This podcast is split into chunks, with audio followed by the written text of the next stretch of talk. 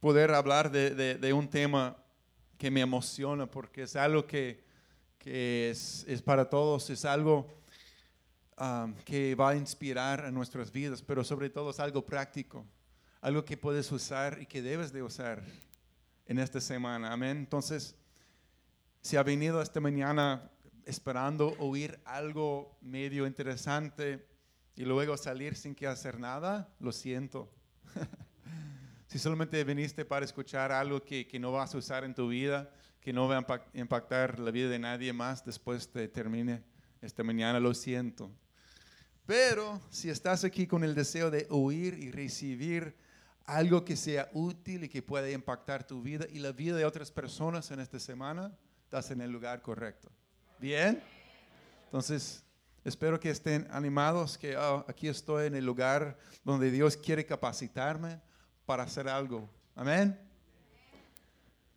Y la verdad, hemos estado mirando por varios, mes- varios meses eh, los propósitos de Dios en nuestras vidas. Que Dios nos ha creado con ciertos propósitos. Desde antes que, de que nacimos, Dios nos creó con ciertos propósitos en mente. Amén. Hemos llegado al quinto propósito, que es la realidad que fuimos hechos para una misión. Fuiste creado para una misión. Sin excepción, todo ser humano ha sido creado por Dios para una misión en el mundo. Amén. Y la verdad que vamos a mirar es que tu vida tiene un mensaje que el mundo necesita conocer. Tu vida tiene un mensaje, tu historia, tu vida tiene un mensaje que el mundo necesita conocer. Vamos a orar. Padre, gracias por cada una de las personas aquí. Cada uno tiene una historia única. Tú conoces su nombre, su, pasado, presente y futuro. Tú conoces su misión, su propósito divino que has puesto dentro de ellos, Señor. Algunos están en el proceso de descubrirlo, otros apenas están conociendo tu presencia, pero pronto van a estar escuchando tu voz acerca del, propósito de su vida, porque son importantes para ti. Y Señor, pedimos que tú nos hables, que despiertes dentro de nosotros ese sentir de propósito que fuimos creados para tu misión en este mundo, en el nombre de Jesús. Amén. Amén. Yo sé que todos tienen una misión y todos lo saben de alguna forma u otra porque desde nuestra niñez queremos marcar la diferencia en este mundo. Amén. Queremos ser los héroes que entren para marcar la diferencia, para rescatar vidas, para cambiar las cosas, para rescatar la gente de las garras de los malos. Amén. Como decía hace dos, dos tres semanas, sea con un palito que encontramos en el, en el suelo, queremos usar lo que sea para rescatar a las vidas, ¿verdad? Es porque fuimos creados con una misión desde, nuestro, desde el principio. Dios nos ha dado una misión a cumplir en este mundo. Y nadie más puede cumplir con tu misión. Si no se cumpla, hace falta. Entonces, vamos a mirar la historia de una persona en la Biblia conocida como la, la mujer samaritana o la mujer en el pozo, en Juan capítulo 4. Y yo quiero dar rápidamente un poco del trasfondo de, de su situación. Hay muchísimas cosas que podríamos sacar de ese texto, pero hay unas cosas en particulares que vamos a mirar. No, no hay tiempo para mirar todo, pero hay algunas cosas para dar un poco de ese trasfondo. Hay una mujer, había una mujer samaritana y ella se encontraba o, o sal- salía un día al, pozo en su comunidad a la hora cuan- donde, cuando nadie más estaba allí. Ella pensaba iba a estar sola, pero cuando llegó al pozo, había, Jesucristo estaba sentado. Jesús estaba sentado ahí y él tenía sed y le pide agua. ¿Puedes darme un poco de agua? Tengo sed. Y ella queda so- muy sorprendida, como vamos a ver en la historia. ¿Por qué? Porque esa mujer nació y vivió en un pueblo que era rechazado y pero muy, muy despreciado por sus vecinos, los judíos en Israel. La verdad es que los judíos totalmente evitaban entrar en su vecindario, no pasaban por Samaria, aunque, aunque tuvieran que tomar la, la ruta más larga, hicieron todo lo posible para evitar entrar en Samaria, para no contaminarse. Wow, ven cómo el desprecio que tenían, ¿verdad? Siendo mujer también en ese tiempo, ella creció creyéndose mucho menos solo por ser mujer, ya que los hombres hasta en sus oraciones daban gracias a Dios que no fueran mujeres, sino hombres. Y si alguien no sabe, muchas cosas no sabemos, solamente crecemos creyendo ciertas cosas que la sociedad nos ha dicho, ¿verdad? Así era su cultura y su creencia. Para dar un ejemplo, las mujeres no podían divorciarse de los hombres, pero los hombres, era para ellos fue fácil divorciarse de su esposo. Solo tenía que decir te divorcio tres veces públicamente. Wow, un poco de injusticia en eso, ¿no? Y la historia de esa mujer que se casó y fue divorciada cinco veces. Imagínense la vergüenza y la tristeza que llevaba en su corazón su dignidad destrozada. Ahora está viviendo con otro hombre, pero ya para ella no vale la pena de casarse otra vez. ¿Quién quiere pasar por eso, esa vergüenza públicamente otra vez? Esos son solamente algunos detalles de su historia que conocemos de, la Biblia. No se sabe todas las demás cosas, las heridas, las, decisiones, eh, todo, todo lo que le, había pasado. Cristo sabe, Cristo conoce su historia. Entonces podemos ver que por su raza, por su género, por su estilo de vida, el trato de los hombres y la sociedad, ella vivía con el, autoestima bajísimo. Y, y, también vivía con la mentira en su mente, en su alma, que era una persona de muy poco valor. Y tenía una gran vacío en su corazón. No, no tengo duda de eso. Buscaban los hombres, pero ya está sola. No amada. Entonces, en diferentes maneras, su historia es nuestra historia. Aunque los detalles son diferentes, todos tenemos una historia. Y no todo el mundo conoce los detalles de nuestras historias, ¿verdad? Pero Dios sí, Cristo sí. Y tu historia es importante para Dios. Tu historia es importante para Dios. Y la parte más grande es la parte o las partes cuando Jesús entra en la historia, cuando Jesús viene a tu pozo. Amén. Cuando Jesús viene a ese lugar, ese pozo donde te encuentras solo o sola, pensando que ya la vida no tiene sentido, no hay amor, no hay aceptación, no hay valor. Pero Cristo se encuentra ahí en ese pozo tuyo, amén. Y comienza una conversación. Es ahí cuando todo comienza a cambiar en nuestra historia, ¿verdad? Y la parte más grande es ese momento cuando Cristo viene y tu historia es única y es importante. Era importante para Dios su historia. Y lo más grande y hermoso es que Cristo entró en la historia de esa mujer y, comenzó a darle propósito. Vamos a leer la historia en Juan 4, 13 26. Dice, por eso Jesús se fue de Judea y volvió otra vez a Galilea. Como tenía que pasar por Samaria, llegó a un pueblo samaritano llamado Sicar, cerca del terreno que Jacob le había dado a su hijo José. Allí estaba el pozo de Jacob. Jesús, fatigado del camino, se sentó junto al pozo. Era cerca del mediodía. Sus discípulos habían ido al pueblo a comprar comida. En eso llegó a sacar agua una mujer de Samaria Jesús le dijo, dame un poco de agua. Pero como los judíos no usan nada en común con los samaritanos, la mujer le respondió, ¿cómo se te ocurre pedirme agua si tú eres judío y yo soy samaritana?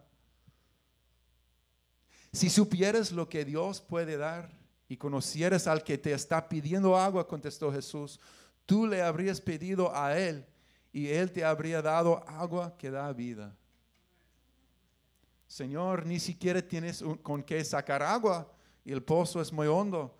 ¿De dónde pues vas a sacar ese agua que da vida? ¿Acaso eres tú superior a nuestro padre Jacob que nos dejó este pozo del cual bebieron a él, sus hijos y su ganado? Todo el que beba de esta agua volverá a tener sed, respondió Jesús. Pero el que beba del agua que yo le daré no volverá a tener sed jamás sino que dentro de él esa agua se convertirá en un manantial del que brotará vida eterna.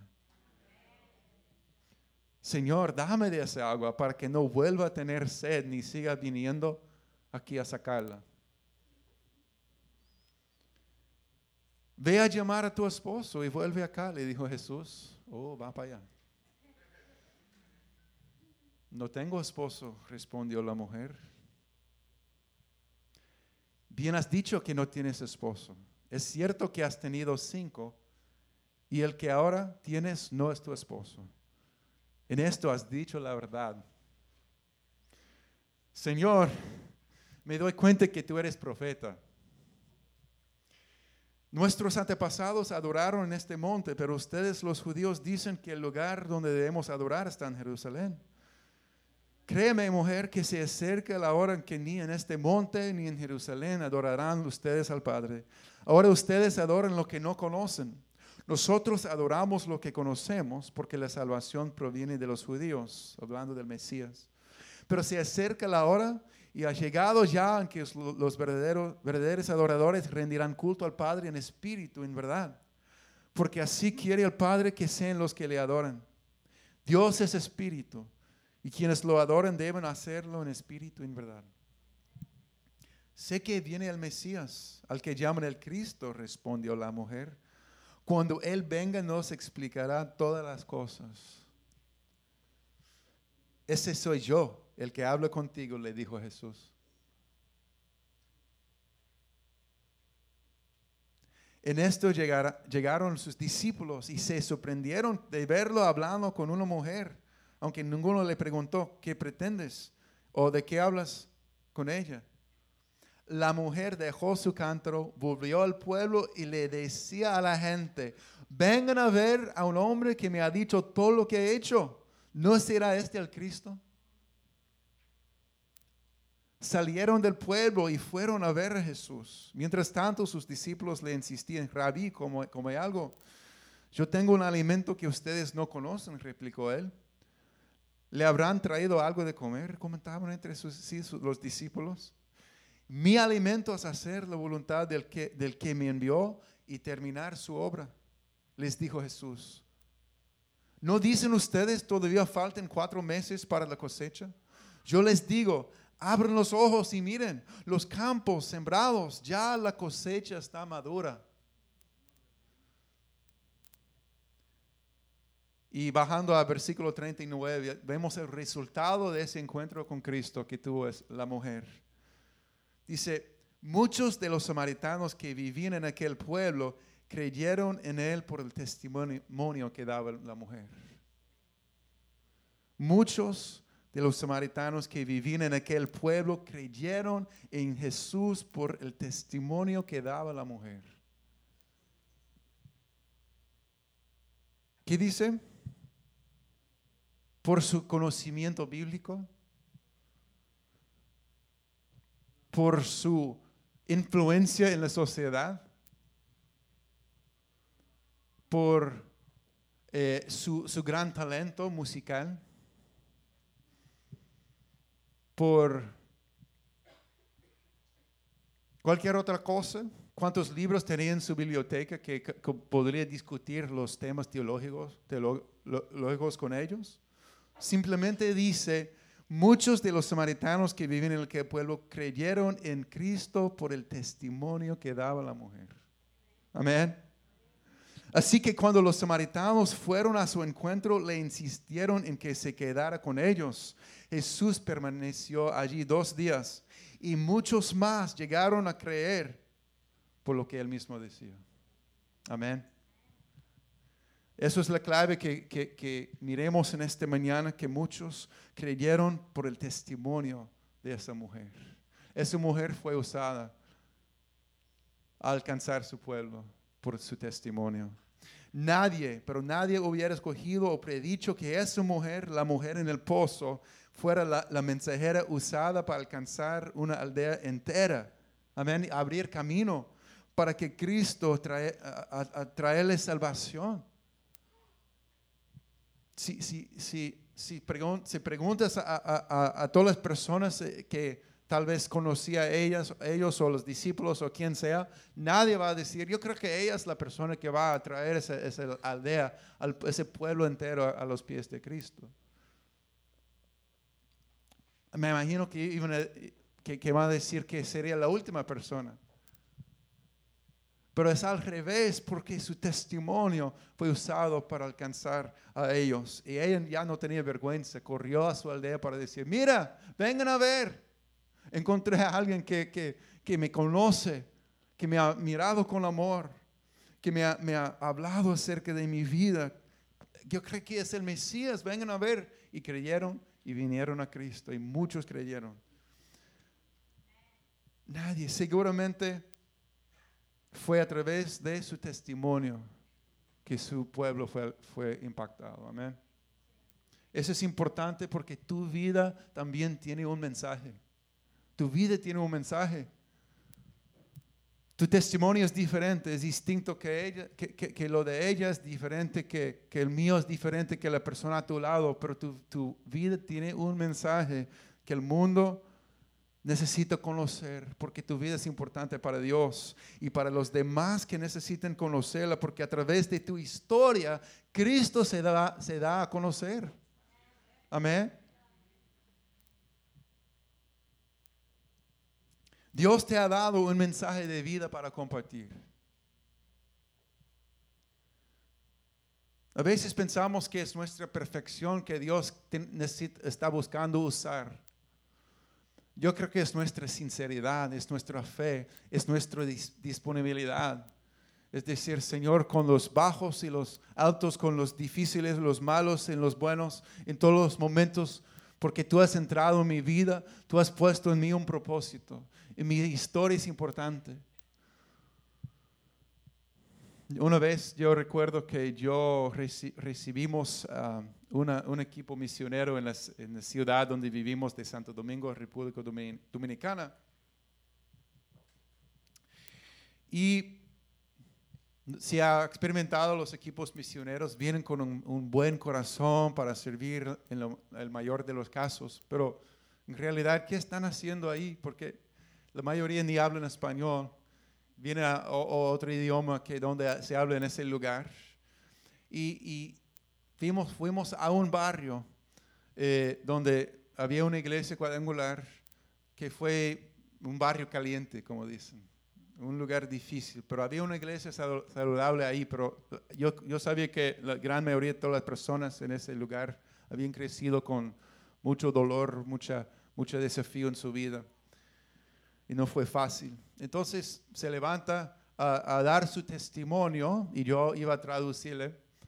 Eh, una mujer del equipo, vienen de Long Beach, California, una, una, una, pareja pastoral de pastores, tienen seis hijos de diferentes edades. Eh, y esa mujer era una pastora eh, anglo de Estados Unidos y yo estoy mirando a, la congregación y, sabiendo un poco de su trasfondo mirando a esa, esa pastora pensando, yo creo que no, no tiene nada en común con este, estas personas. ¿Qué va a decir que va a tocar sus vidas, verdad? Y esta, esta mujer comenzó a compartir su, su historia. Y yo estoy traduciéndole. Y no fue fácil porque comenzó a compartir del abuso que había experimentado por su papá, sus hermanos, y yo con lágrimas en mis ojos estoy diciendo, Dios, ayúdame a traducirle porque fue tan fuerte su, historia. Y yo sabía en ese momento que los presentes podían identificarse con ella. fue increíble. Yo veía a su esposo llorando, escuchando todo lo, el- lo que había sufrido, y, pero como Cristo había restaurado su dignidad. Y al final, diferentes mujeres de la iglesia pasaban para decir, yo también tengo un testimonio, yo tengo una historia que necesito contar. Y fue un momento poderoso que nunca había visto tanta sinceridad, tanta transparencia en ese lugar. Uno no sabe la historia del otro, pero somos libros abiertos que Cristo usa para dar a conocer. Sí, el dolor es real, pero también el- la restauración es real. Amén.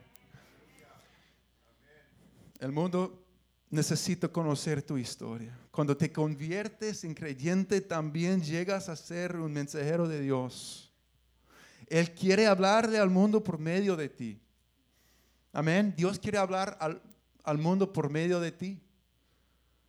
¿Lo crees? Amén. Puedes pensar que no tienes nada que compartir, así el diablo trata de mantenerte en silencio. Tienes, pero la verdad es que tienes un montón de experiencias que Dios quiere usar, que Dios quiere traer a, a los demás. La Biblia dice, quienes creen en el Hijo de Dios tienen el testimonio de Dios en ellos. Entonces tu mensaje de vida consta de cuatro partes.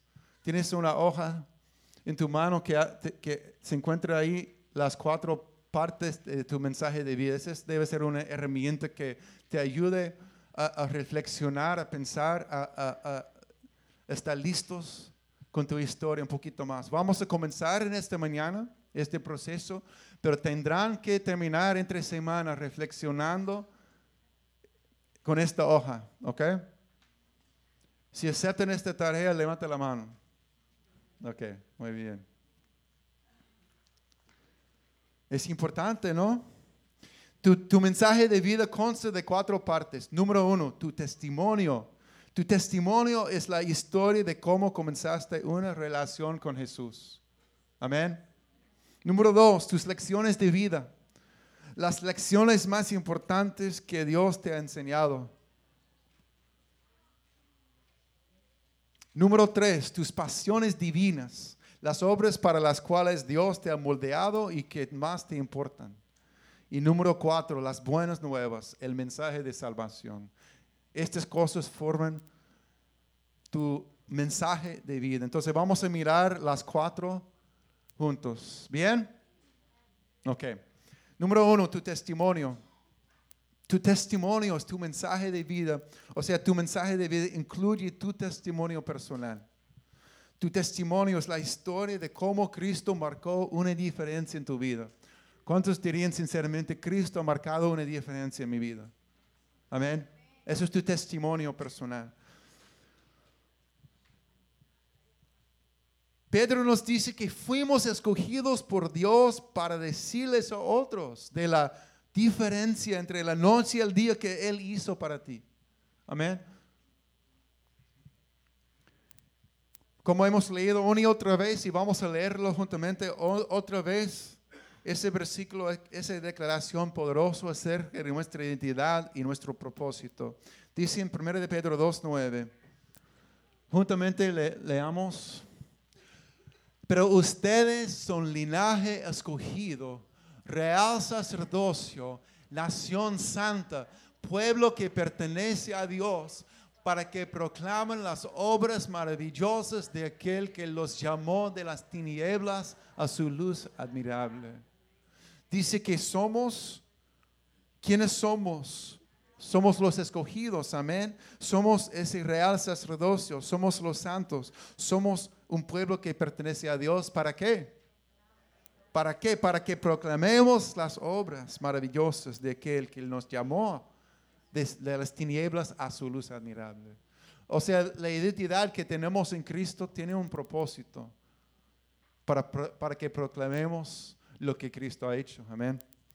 Esta es la esencia del testimonio, es compartir tus experiencias personales con respecto al Señor. ¿Ok? No es nada demasiado complicado, pero es tan importante La esencia de tu testimonio es compartir tus experiencias personales con respecto al Señor. Para dar un ejemplo, en una corte, no se espera que el testigo discute el caso o pruebe la verdad o presione el veredicto. Ese es el trabajo de quién? Del abogado.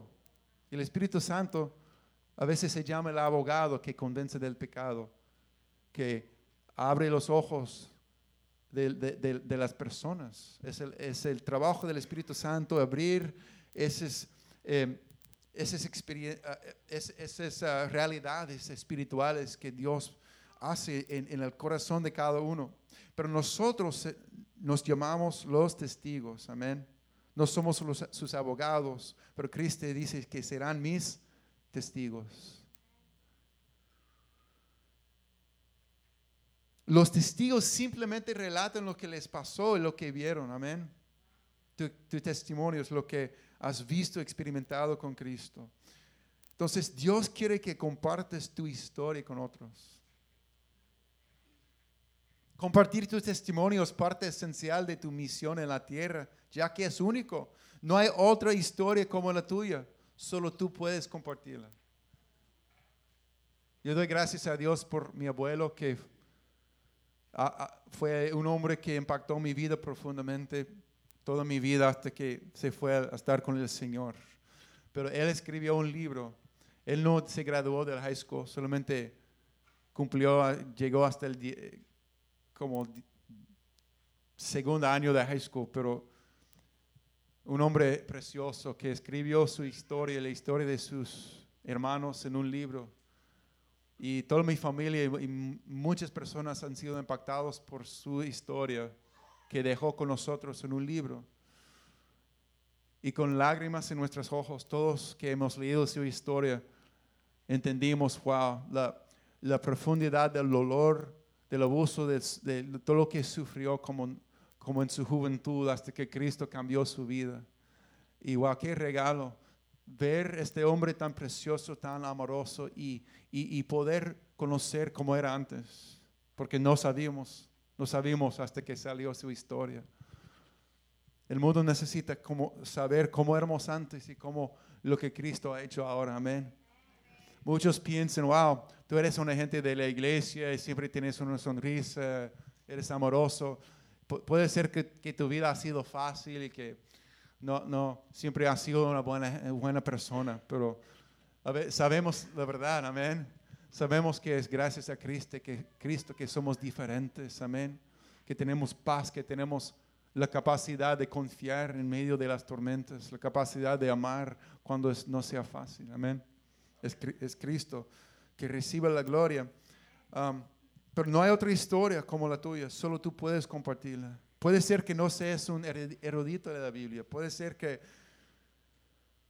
no, sientes muy, muy capaz en comunicarse bien, pero eres la autoridad en tu vida y es difícil arguir con una experiencia personal. En realidad tu testimonio es personal, es más eficaz que un sermón.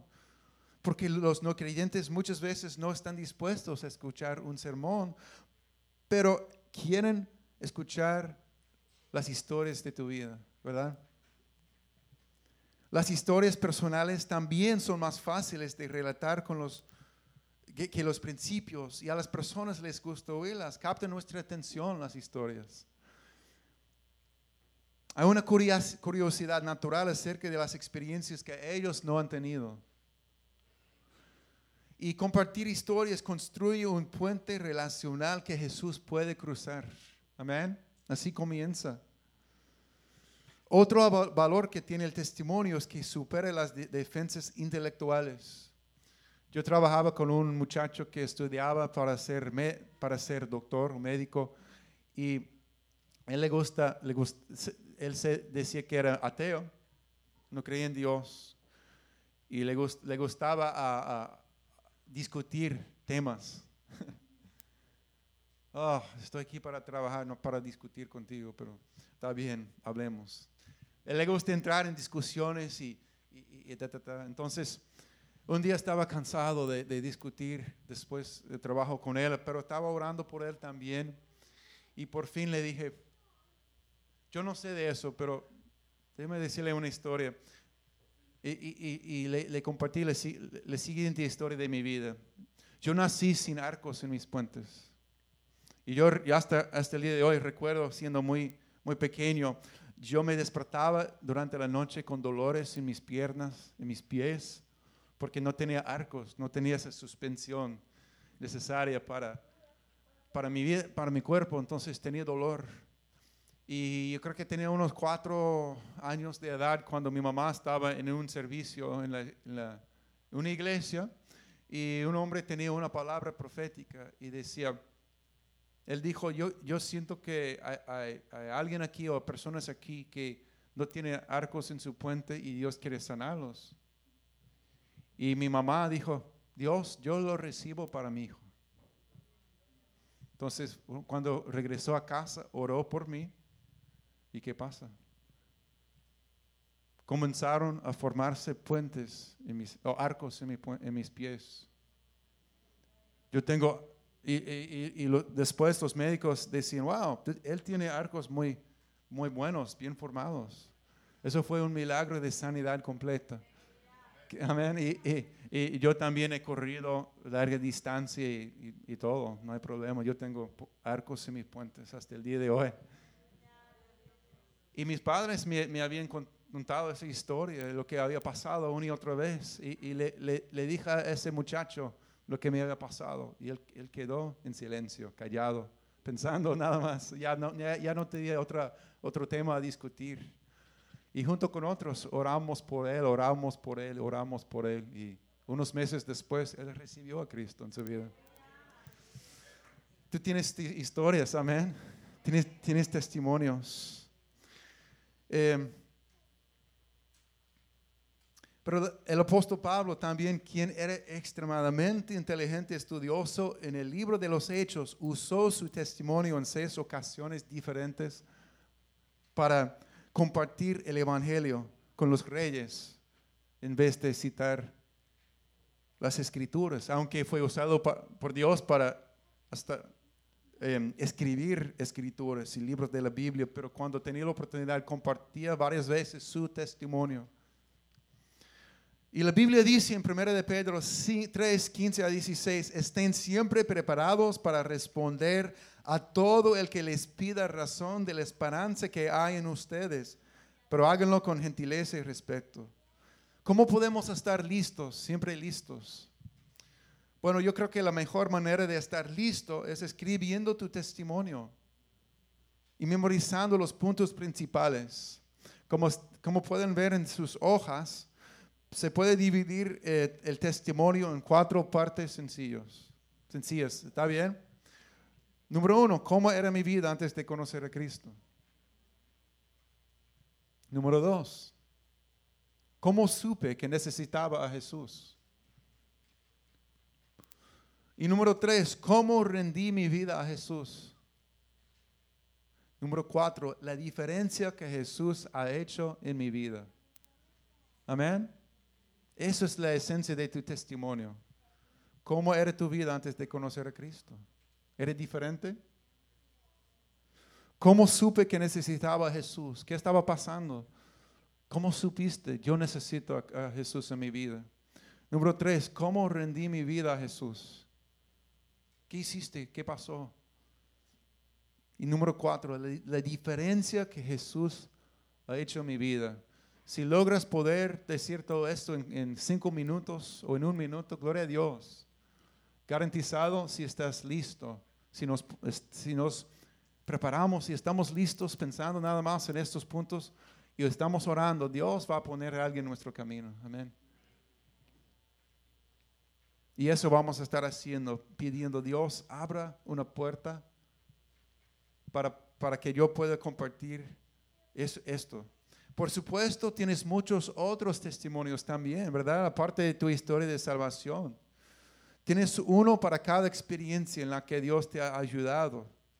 Debes hacer una lista de todos los problemas, las circunstancias y crisis que Dios te ha permitido pasar son importantes para Dios y son importantes para la gente que necesita conocer lo que ha pasado. Amén. Sé una persona sensible y usa la historia con la que tu amigo no creyente se identifique mejor. O sea, no tenemos que sentarnos y decir, ¿te puedo contar en las próximas cinco horas la historia de mi vida? La versión corta. Porque sabe que tiene unos décadas. No. No, hay una parte, una, una pequeña parte de tu historia que el Espíritu Santo va a traer a tu mente, a tu memoria. Y es para la persona para que se pueda, pueda identificarse con lo que has experimentado en tu vida. Amén. No, no, tenemos que decirle todo, pero tenemos que decir lo que Dios ha hecho que se, para, para ellos. Amén. Y diferentes situaciones llaman a distintos testimonios. Si oyes un, consejo es, si oyes a una persona hablando de experiencias con las cuales tú te identificas, puede ser una señal que Dios ha puesto una puerta abierta en ese momento, en esa persona. Amén. Ok. Después de tu testimonio, tu mensaje de vida incluye las, tus lecciones de vida. Tus lecciones de vida. ¿Qué quiere decir lecciones de vida? Son las verdades que Dios te ha enseñado en tus experiencias con Él. Son las lecciones e ideas que has aprendido acerca de Dios, acerca de las relaciones, los problemas, las tentaciones, otros aspectos de la vida. ¿Cuáles son las lecciones de vida más importantes que has aprendido en tu viaje con Dios? ¿Cuáles son las lecciones de vida más importantes que has aprendido en tu viaje con Dios. En realidad, no, muchas veces no, no pensamos en ellas hasta que comenzamos a reflexionar y a notar cosas que vienen a la mente, pero están ahí. Usted tiene lecciones de vida que uno diría, esos son importantes para mí, son experiencias que yo he tenido con Dios, cosas que Él me ha enseñado. Y he llegado a ser valores, tesoros son tantas cosas que podemos aprender de nuestras, experiencias, errores, pruebas y victorias. Pero, sin embargo, aunque es sabio aprender de nuestras experiencias, es más sabio aprender de las experiencias de otros. Por eso hay que compartir los unos con los otros. Amén. No hay suficiente tiempo en nuestras vidas para aprender todo en la vida probando y equivocándonos aprendamos los unos con los otros. Amén. Las lecciones de vida que hemos recibido de Dios. Escribe, escribe las lecciones importantes que has aprendido de la vida de manera que puedas compartirlas con otros, con otros. Amén. Imagínate cuántas frustraciones innecesarias podríamos haber evitado si hubiéramos aprendido de las lecciones de otros. Las personas maduras desarrollan el hábito de tomar las, lecciones de las experiencias cada día. Todos los días, Dios, ¿qué estoy aprendiendo en por esto? Te animo a que hagas una lista de todas las, lecciones de tu vida. Realmente no piensas en ellas hasta que no las escribas. Para, para poner eh, unos ejemplos, para dar un empujoncito a tu memoria, unas preguntas. ¿Qué me, me ha enseñado Dios acerca de su carácter y corazón? ¿Qué me ha enseñado Dios acerca de mi identidad? ¿Qué me ha enseñado Dios acerca del fracaso? ¿Qué me ha enseñado Dios respecto a la carencia del dinero? ¿Qué me ha enseñado Dios en cuanto al dolor, el pesar o la depresión? ¿Qué me ha enseñado Dios a través de la espera, la paciencia? A grandes lecciones en la espera, ¿verdad? ¿Qué me ha enseñado Dios con la enfermedad o sanación?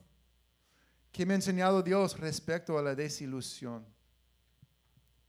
¿Qué he aprendido de mi familia, de mi iglesia, mis relaciones, mi grupo familiar vida, de mis mentores, de personas de importancia en mi vida?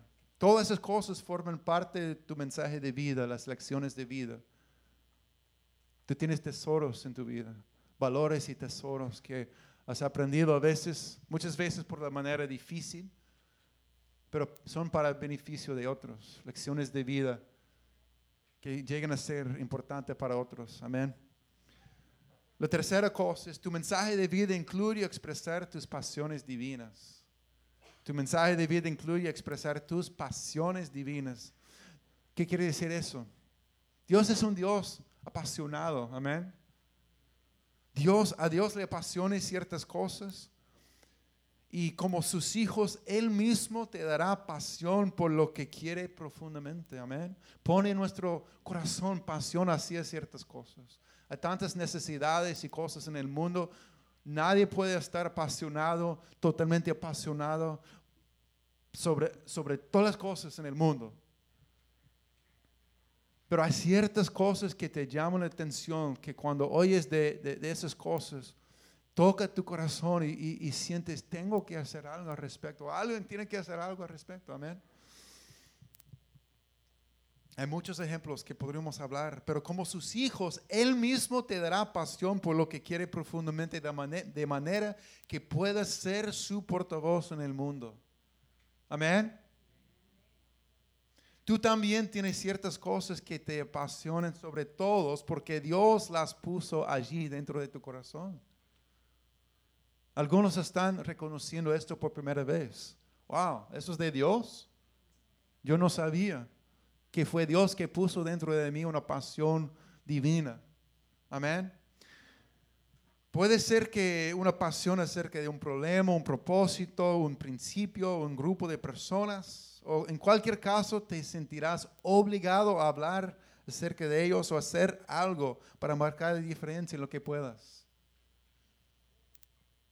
Jeremías, por ejemplo, el, el joven profeta, joven Jeremías dijo, tu mensaje quema mi corazón y mis huesos. No puedo quedarme en silencio. ¿Quién puso ese, ese fuego dentro de sus huesos? Dios, obviamente. Y su vida no fue fácil pero fue el, portavoz para Dios, amén. Porque Dios puso dentro de él esa pasión divina. Dios les da a algunas personas una pasión divina para defender alguna causa. A, menudo es un problema que personalmente experimentaron, como por ejemplo abuso, adicción, infertilidad, depresión, enfermedad o otra dificultad. Algunas veces Dios les da a las personas una pasión para hablarles a un grupo de otros que no pueden hablar por sí mismos.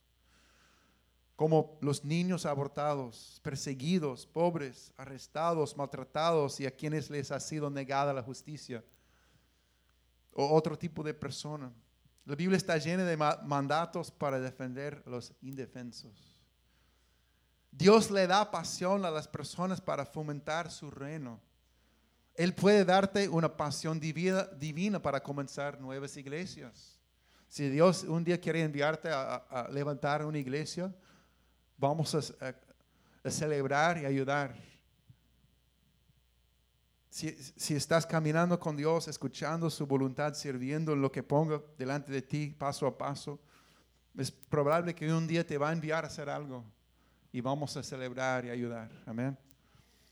Um, para comenzar nuevas iglesias, fortalecer familias, matrimonios, amén, enseñar a los niños o los jóvenes, entrenar líderes.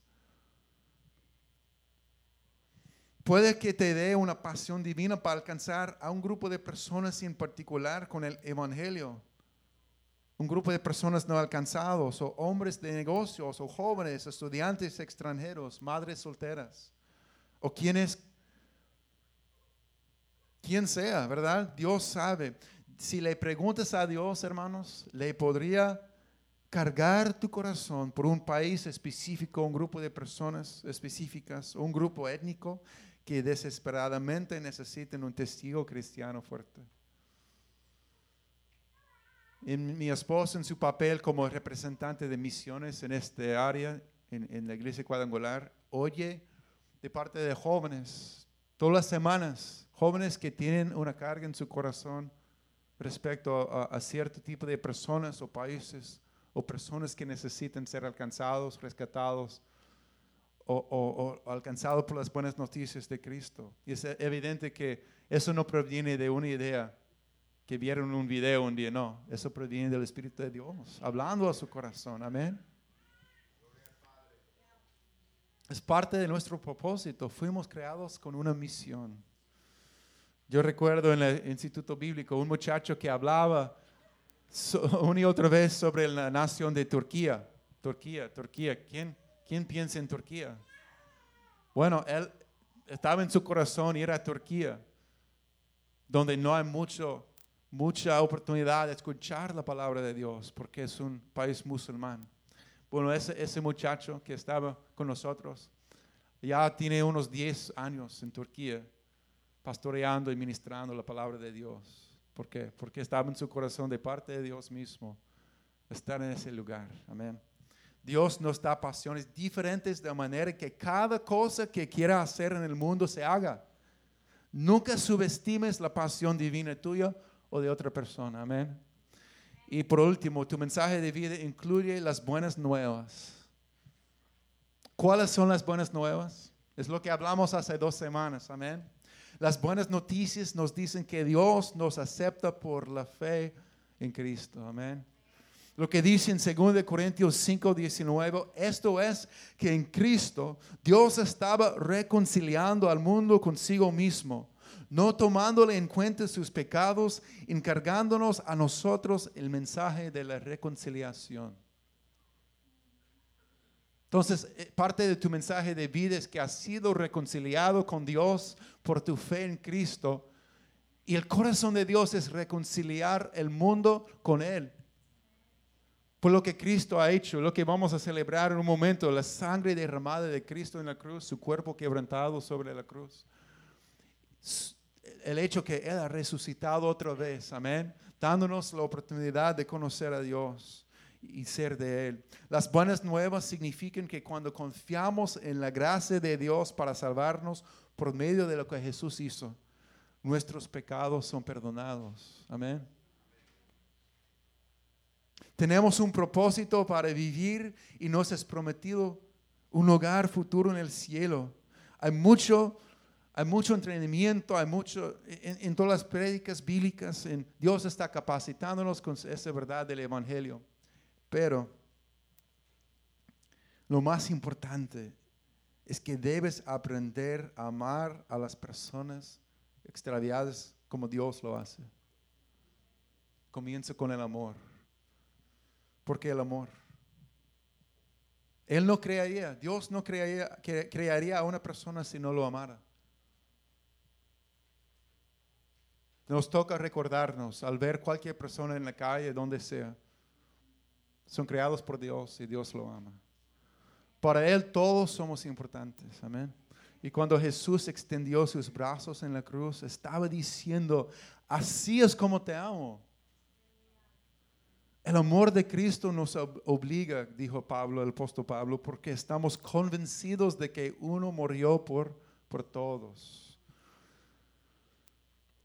Este es mi consejo, porque no siempre sentimos un amor fuerte hacia así los que no conocen a Cristo.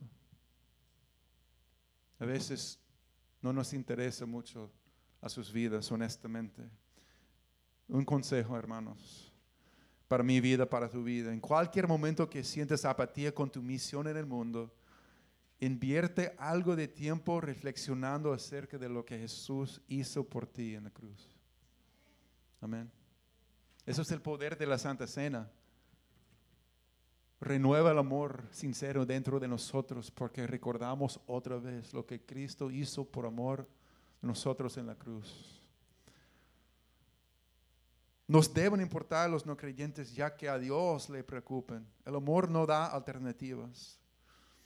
Y, la Biblia dice que en el, amor no hay temor, amén. Sino que el amor perfecto echa fuera el temor. un ejemplo es que un padre correría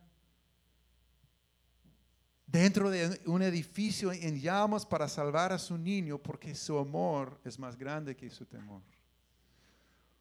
Si temes compartir las buenas nuevas con las personas cercanas a ti, pídele a Dios que llene tu corazón con su amor por ellos. Así yo pido todos los días. Yo no lo tengo en, en mí mismo. Yo pido que Dios me llene con su amor cada día. Y lo hace. Amén. Porque Dios no quiere que nadie perezca, sino que todos se arrepientan. Entonces, tan pronto que como conozco a una, una persona que no conoce a Cristo, debes hacer tres cosas. Número uno, orar por ellos. Orar por ellos. Número dos, servirle en amor según su necesidad. Todos tienen una necesidad, amén. Puede ser solamente ser escuchado. Orar por ellos, servirle en amor. Número tres, compartirle las buenas nuevas mientras la puerta se abra, comenzando con tu historia, con tu propia historia. Amén. Orar por ellos, servirle en amor. Compartir las buenas nuevas de lo que Cristo ha hecho en tu vida. Y ver lo que el Espíritu de Dios hace. Amén.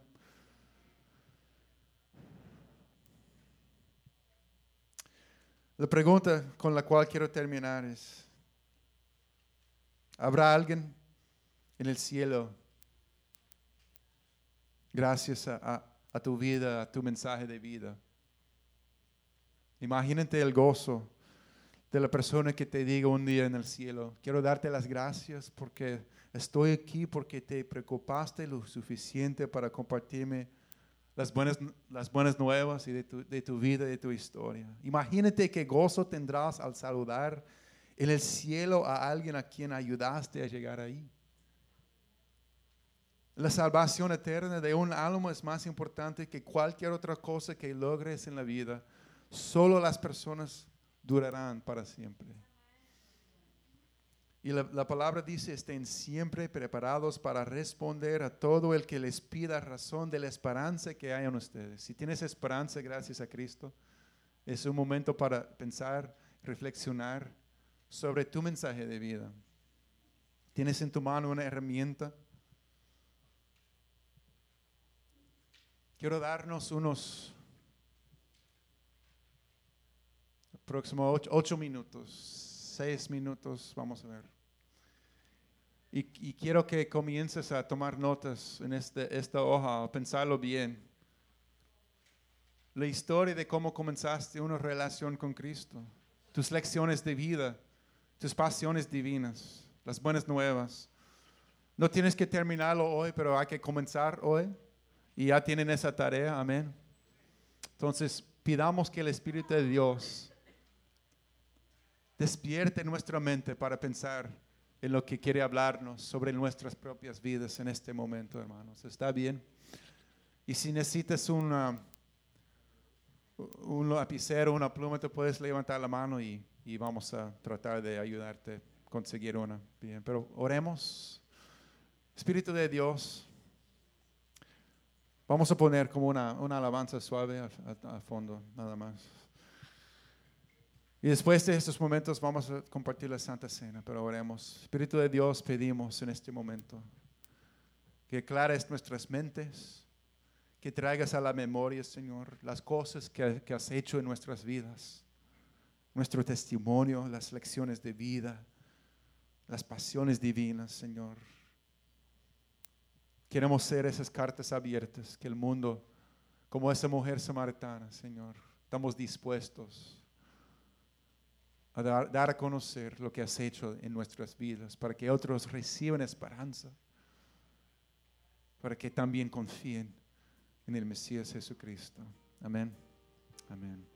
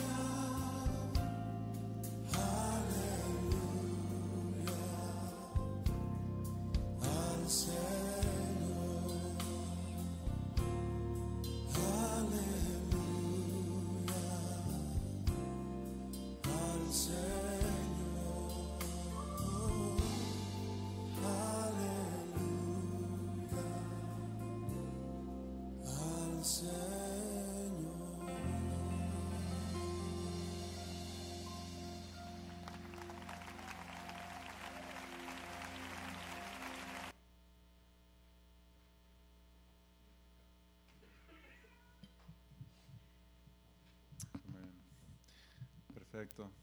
Eso es un muy buen comienzo, amén. Vamos a poner una pausa en esta reflexión y tiene que terminar, pero en este momento vamos a orar. Que el